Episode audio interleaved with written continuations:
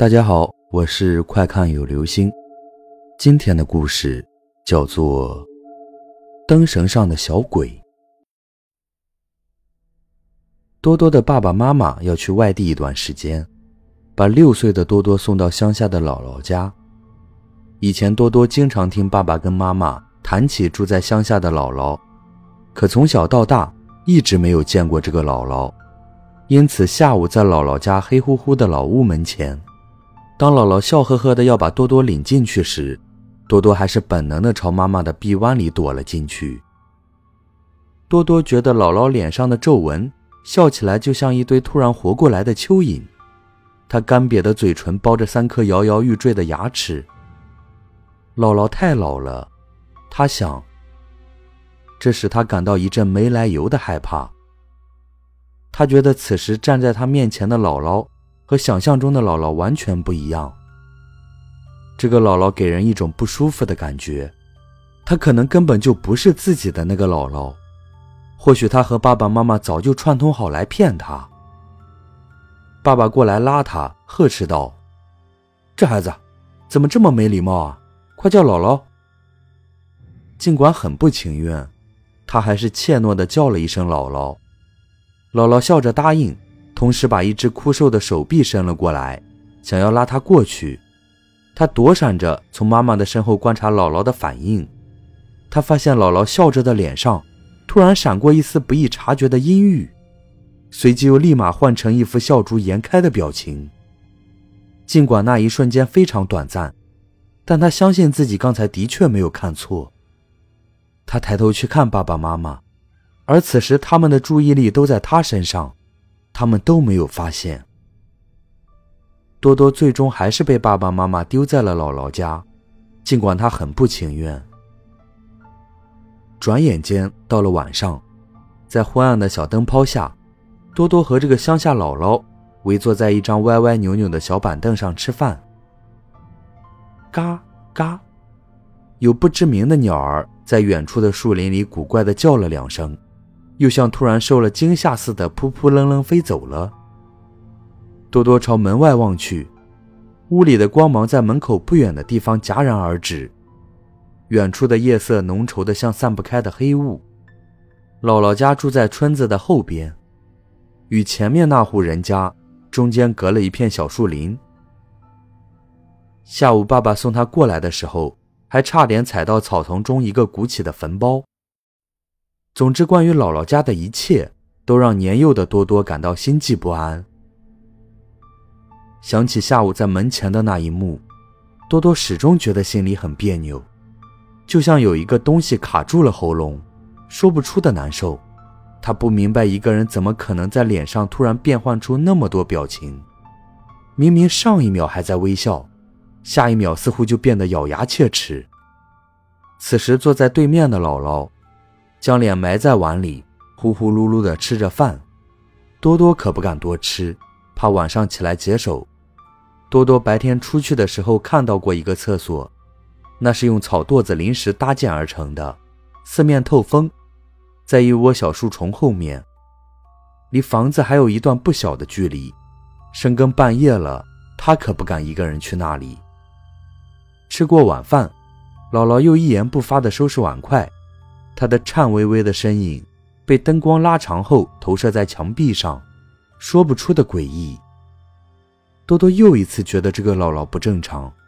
你想啊，自从下午送走爸爸妈妈后，他都始终没有跟他说过一句话。多多此时开始后悔来到这里，同时他也生气爸爸和妈妈为什么要抛下自己。渐渐的，他开始想念远在县城的那个家里。那个家门前现在一定人来人往，灯火通明。他看了看厨房屋门的方向，里面黑漆漆一片，姥姥在里面洗碗，弄出很大的声响。要不这会儿偷偷溜走吧？他想，离开这里，离开这个古怪的姥姥。也许爸爸妈妈还在那个家里收拾行李，还没走。他晚上若能跑回去，说不定还来得及。他要回去祈求爸爸妈妈，外出也带上他一块儿去，不要把他一个人丢在姥姥这里。多多就这样站在门口胡思乱想着。姥姥的声音在厨房突然悠悠的响起来：“多多啊，把门关好，我们要睡觉了。”哦，姥姥一定是察觉到他心中的想法，才故意这么说的。多多想，于是他只能悻悻的关上了门。姥姥家的老式木床很宽大，姥姥睡在外侧，多多靠墙睡里侧。多多躺得离姥姥远远的，背部紧贴着墙，一动不动地躺在那里，以便能随时观察姥姥的一举一动。多多啊，你是不是很怕姥姥？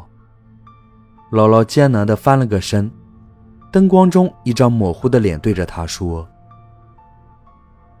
多多没想到姥姥会问的这样突兀而且直接，因此支支吾吾的，一时间也不知道该如何回答。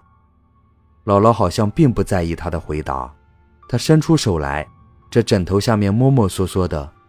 多多不知道姥姥会在枕头下面拿出什么东西，因此紧张的盯着那两只手。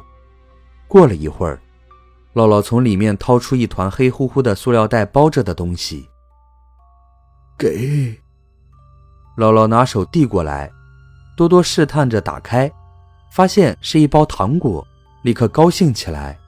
花花绿绿的糖纸在暗淡的灯光下，竟然闪烁着奇异的光彩。姥姥知道你要过来，早就去镇子上给你买好了，在这里放着呢。姥姥笑眯眯地说。多多觉得心里的堡垒开始出现松动，对姥姥也多了一点好感。姥姥剥开了一颗糖，递了过来。多多立马接住，填到嘴里，甜丝丝的味道在舌尖上蔓延。姥姥说：“你爸爸妈妈的心可真狠呐，一走就再也不愿回来了。要不是这次送你过来，我还以为他们要等到我入了土，才会想起来看我。唉。”原来姥姥暗地里一直在生爸爸妈妈的气，她当面不说，却在心里生闷气。这样一来，姥姥对自己的古怪态度就有了解释。年幼的多多想到这里，感觉心里面豁然开朗，他也为自己错怪了姥姥而感到羞愧。于是，他朝姥姥的身边靠了靠。姥姥，你会讲故事吗？我睡不着。你能给我讲个故事吗？在家里我睡不着的时候，我妈妈每晚都会给我讲故事的。多多说：“讲故事嘛，姥姥最会讲了。让我想想啊，好吧，姥姥今晚给你讲个小鬼的故事吧。据说啊，这些个小鬼们喜欢把自己倒挂在灯绳上。”姥姥说到这里，多多连忙抬头朝床头墙壁上的那节空荡荡的灯绳望去。姥姥看他紧张地盯着灯绳，便说：“没错，咱乡下人一般都用这样的灯泡，省电。给灯上系一根拉绳，你看，这样一拉，灯就灭了。”啪的一声，姥姥拉灭了灯。屋子里顿时漆黑一片，多多往姥姥的身边靠了靠。姥姥刚讲了两句，就开始剧烈的咳嗽。这时，窗户纸突然发出沙沙的声响，就像有人在往上面扬沙子。水，水在哪儿？姥姥停止了咳嗽。声音充满了警惕，多多往被窝里缩了缩，抓紧了姥姥的双手。是我是我呀，多多，我是你爸爸。窗外又响起了一个焦急的声音说：“我是你妈妈，多多。”此时，窗外两个声音齐声的说道：“多多，你快逃出来呀！我们刚出村口，听人说你那个姥姥早就死了。”下午我们差点踩到的那个坟包，可能就是你姥姥的。现在屋里的那个，不是你姥姥，多多，你快出来！多多听到这里，吓得不敢出声。屋里漆黑一片，根本找不到门的方向。他用一只手悄悄的去摸墙上的灯绳，但是那面墙上空荡荡的，什么也没有。